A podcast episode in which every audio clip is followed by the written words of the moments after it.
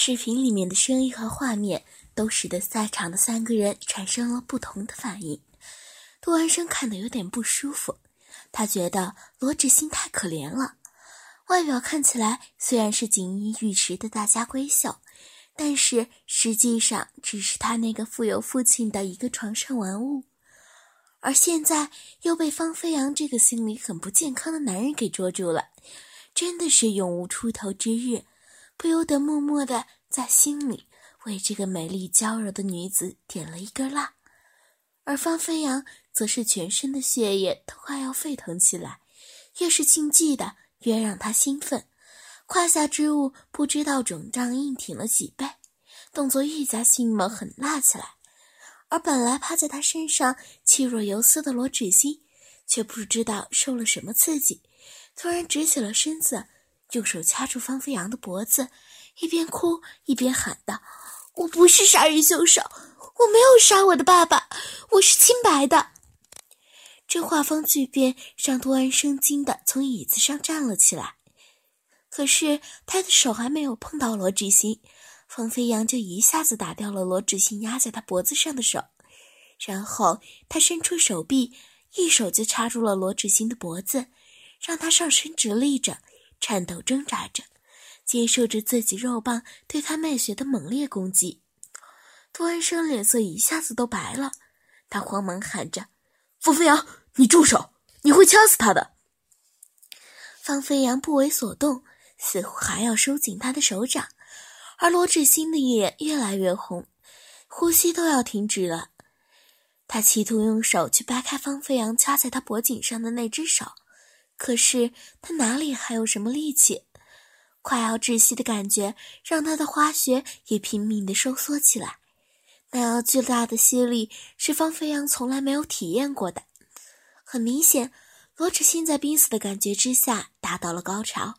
媚肉让无数下嘴一样把方飞扬的肉棒吞没到他的宫颈口，方飞扬稍一用力就抵进了他娇嫩的子宫之中，然后就再也压抑不住他已经到达临界状态的欲望，大量的滚烫精水就这样随着他抖动的肉棒喷射了出来。方飞扬释放以后，手也慢慢的从罗志新的脖颈上松开，失去支撑的罗志新仿佛死里逃生一般。几乎要昏厥倒下，被身后的杜安生一下子搂住，从方飞扬的身上扶了下来。罗志新的脚一落地，还是根本站不住，就往地上跌。杜安生只好抱着他坐到沙发的另一边，而逐渐恢复意识的他瑟缩在杜安生的怀抱里面，一直喃喃自语：“我没有杀人。”杜安生则搂着他的肩膀附和着：“嗯，你没有杀人。”看着杜安生像哄孩子一样的哄着罗志新，方飞扬冷笑一声，然后站起来对杜安生说道：“我去冲一下，你在这里照顾他。”杜安生没有搭理他，而等他回来的时候，杜安生果然就把人照顾到了床上去了。方飞扬靠在卧室门口，看着杜安生将罗志新的两腿架在自己的肩膀上，让他靠在床板上，面对着面。一边用力操着他的小穴，一边温柔地抹去他脸上的泪水。可是从背面看，他已经将他压在床板上，几乎缩成一团，和那视频里的禽兽父亲并无差别。而占有着罗志新的杜安生却不这样想，他的心几乎被柔弱可怜、默默垂泪的罗志新揉成了一团，所以他的动作尽可能的轻缓。在那水润丝滑的小穴慢慢的摩擦着，他迫不及待的想要安抚他，甚至都没有来得及去抠掉放飞扬在里面的精液，就提着肉棒把他红肿的小穴给撬开。那穴儿还是那么的紧，那么娇，那么嫩，那么暖。他手轻抚着他的脸庞，看着他柔顺又无辜的样子，又把自己的手指探入他的嘴里，好舒服呀。剩下的肉棒被他下面水嫩的肉穴吮吸着，手指又被他滑嫩的小嘴含裹着，他感觉自己被世界上最水润丝滑、柔软芳滑的肉体占有了。就在这时，方飞扬冷漠的声音在他身后响起：“你信他还是信我？杜安生没有吭声。其实他谁都不相信，方飞扬和罗志新谁在撒谎都不重要，重要的是他怎样才能把罗志新从方飞扬的身边抢走，啊，不是救走。方飞扬见杜安生无动于衷。还在把肉棒插在罗志新的花穴里面，不断的抽插，面色不愉的走了过去。杜安生一下子觉得床边的床塌陷过去了。只见方飞扬一屁股坐在了两人的身边，掏出打火机点起了一支烟。他深深吸了一口烟，然后将烟雾吐到了杜安生正对着罗志新那一往情深的脸上。杜安生立刻被呛得咳嗽了起来。他不由得瞪了冯飞扬一脸，这还能不能让人愉快的打炮了呀？别给女人摸了几、擦了几次眼泪，就当自己是情圣了。这女人心狠着呢，她亲手杀了他父亲，还是我帮她毁尸灭迹，找了几个亡命之徒做替罪羊。不然，你要牢房里，你要到牢房里去操他的小嫩逼了。怎么不会是你贪图他的财富和美貌，杀了他的父亲，再以那些视频要挟他，强迫他留在你身边？杜安生一边说，一边从罗把罗志从罗志新的小穴里推了出来。他小心的看了方飞扬一眼，然后把罗志新翻了一个身，让他跪趴着，然后他分开他的两腿，顶入了那湿润花柔软的花穴。罗志新即便是趴着的，还是一副受惊之后小心翼翼的样子。他把自己的身子拱起开，像个小刺猬球一样，这样屁股的就翘得高高的，好像一个柔乖巧柔顺的小女奴，等待他高高在上的主人的灵性。小脸贴着床单，随着风飞扬富有节奏的律动，就发出小猫咪一样的哼吟。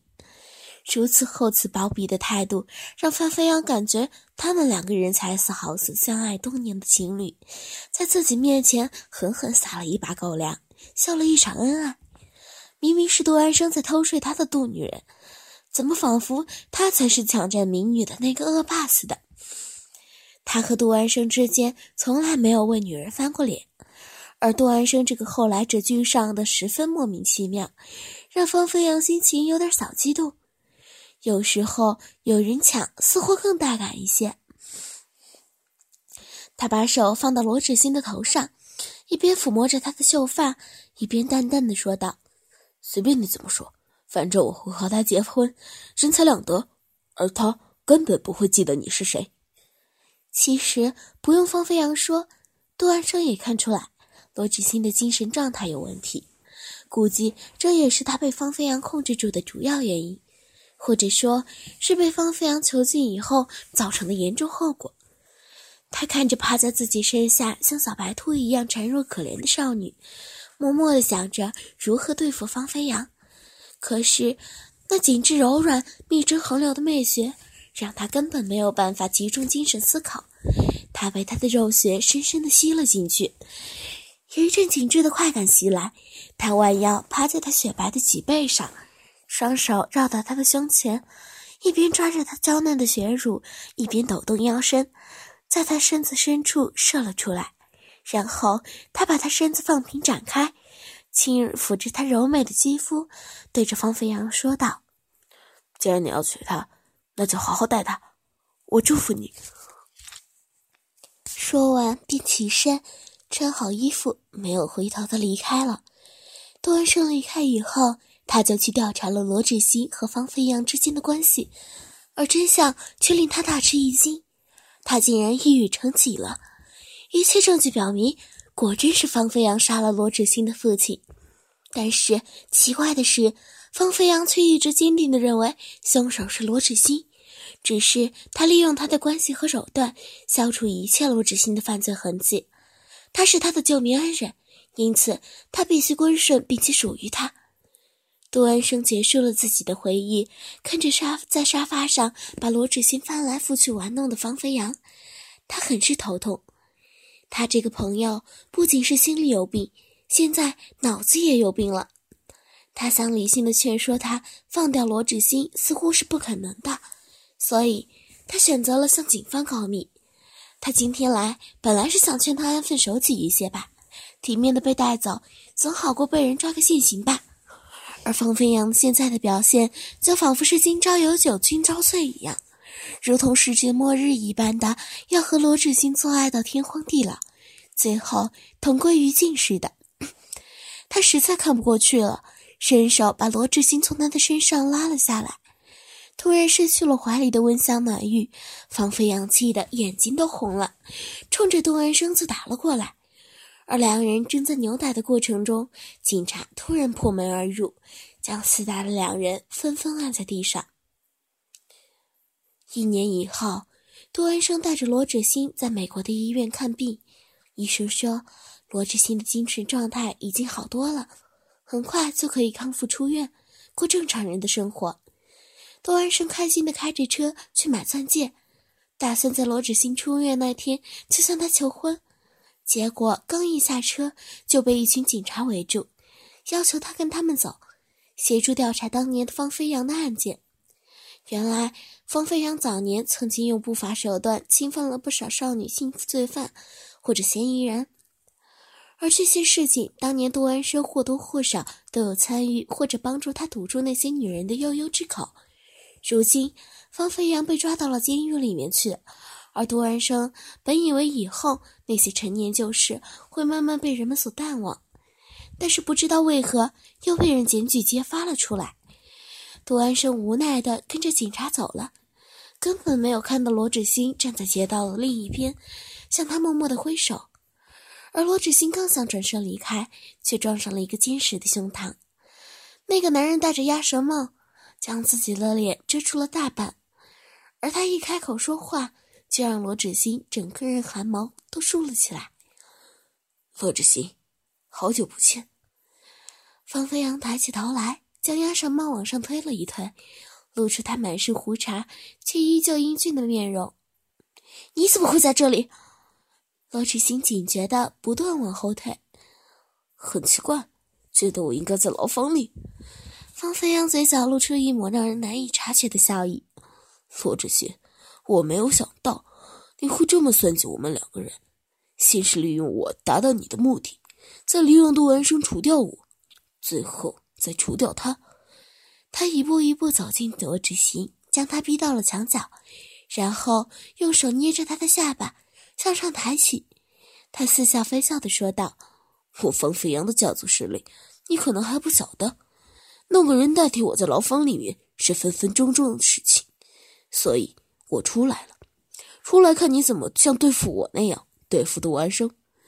我怎么都想不到，你为了利用我们两个，会把我们两个调查的那么清楚，能将我们兄弟两个摆一道的人，你是第一个，肯定也是最后一个。罗志新把嘴唇都咬得发白了，依然倔强不语的看着方飞扬。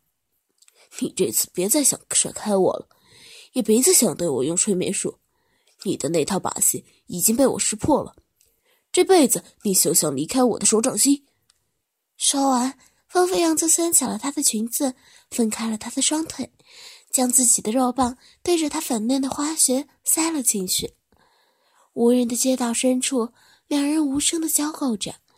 罗志新悄悄地捏紧拳头，冰冷的眼神看向街道的另外一边。